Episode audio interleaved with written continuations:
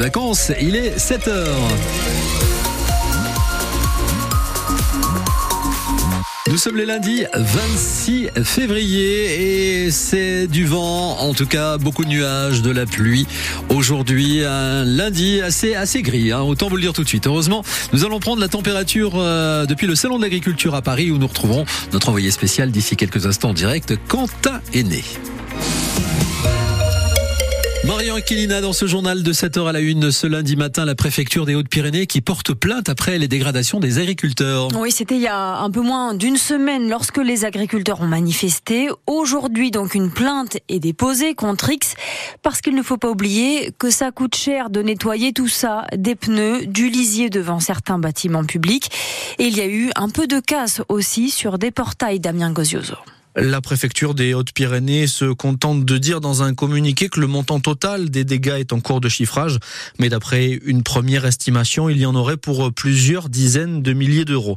Dans la nuit du 20 au 21 février, la semaine dernière, donc, une manifestation d'agriculteurs a visiblement été un peu trop loin. Le portail de la direction départementale des territoires, la DDT, et celui du centre des impôts à Tarbes ont été forcés. Ils ne fonctionnent plus.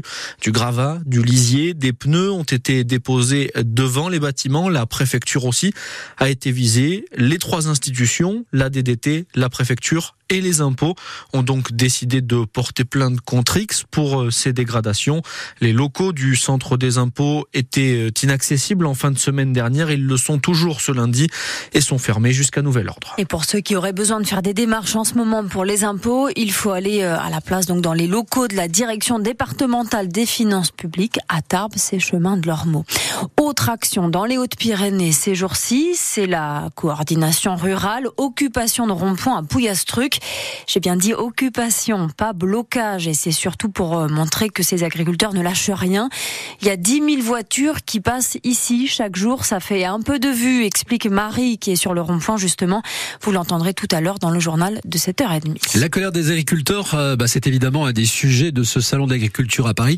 Ça a commencé ce week-end. Hein. Dans un contexte de crise au point qu'il y a eu des violences à l'arrivée d'Emmanuel Macron. C'était samedi pour l'inauguration. Mais le président s'est engagé euh, à déboucher sur des prix planchers pour que les agriculteurs français soient mieux payés. Le problème, c'est toujours euh, la question du prix négocié avec les distributeurs. D'ailleurs, au Salon de l'agriculture, il n'y en a qu'un cette année de distributeurs. Lidl qui essaie de bien se faire voir, Willy Moreau. Les visiteurs se massent autour du comptoir où l'on sert du fromage et des morceaux de viande, production 100% française.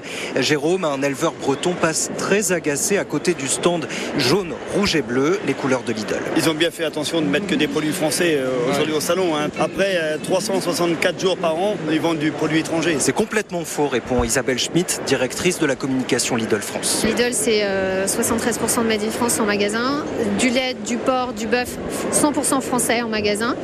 Et euh, je pense qu'il faudrait qu'ils reviennent euh, pour euh, nous rencontrer. L'enseigne allemande invite même des producteurs avec lesquels elle travaille pour faire sa promotion. Aujourd'hui, les relations avec Lidl sont les meilleures relations commerciales qu'on ait au niveau des enseignes. Mais la colère est telle chez une partie de la profession que la présence de Lidl irrite.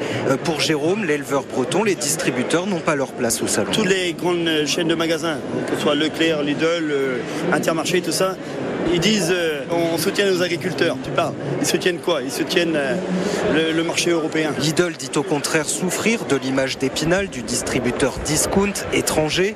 Euh, voilà pourquoi l'enseigne se sert de ce salon pour sa communication. Et ceux qui se montrent aussi beaucoup, ce sont les politiques. Comme chaque année, ça défile. Le président du Rassemblement national, Jordan Bardella, qui a dénoncé la politique européenne. Il était là hier, il est encore là aujourd'hui. Pareil pour le patron des Républicains, Eric Ciotti.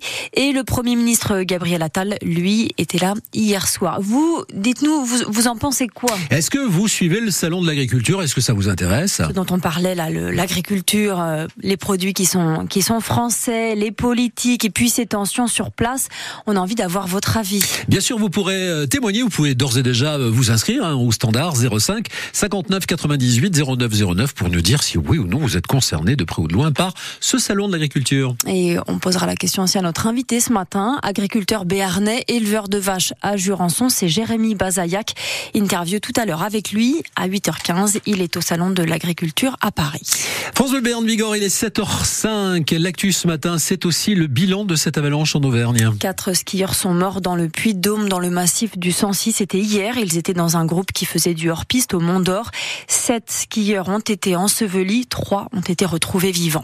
Une nouvelle plainte contre Gérard Depardieu. Information révélée par Mediapart. Une décoratrice dit avoir été victime d'une agression sexuelle pendant un tournage de film il y a trois ans. L'acteur Gérard Depardieu est déjà mis en examen dans une affaire de viol sur une jeune comédienne et il est aussi visé par une enquête pour une agression sexuelle sur un autre tournage il y a dix ans. En sport, en rugby, le 15 de France a l'air d'être dans l'impasse. Match nul hier face à l'Italie dans le tournoi des Six Nations. Score final 13-13.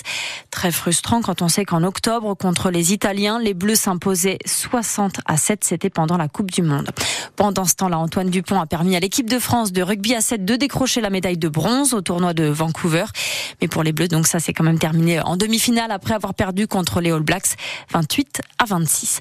Avant de faire le point avec vous sur la météo, Eric, dans quelques instants, sur France Bleu Béarn Bigorre ce matin, on vous parle des ours qui ne dorment toujours pas cet hiver dans les Pyrénées. Des spécialistes ont remarqué des traces d'ours, hein, c'était début février, en vallée d'Ossau et en vallée d'Aspe. Alors que d'habitude, à cette période de l'année, ils sont plutôt dans leur tanière, mais là, ils sont dehors parce qu'ils ont de quoi manger et c'est lié à la chaleur, aux températures euh, très douces, mais ce n'est pas grave du tout, nous dit le président du fonds d'intervention éco-pastoral, groupe Ours Pyrénées. L'Oloronais euh, Gérard Cossimon précise aussi que les ours n'hibernent pas, non, ils hivernent. C'est un réflexe de défense face au manque de nourriture. Si la nourriture, les fruits secs ne sont pas accessibles parce qu'il y a de la neige, eh bien l'ours il va choisir, entre guillemets, de dormir de façon à ne pas consommer d'énergie. Il peut perdre jusqu'à 30 à 40% de son poids. Disons que là, comme ils ont accès aux faines et aux glands qui se sont conservés depuis l'automne, ils ont de quoi manger. Comme ils ont de quoi manger, au lieu de dormir et de perdre du poids pendant leur sommeil hivernal, mais tout simplement, ils engraissent.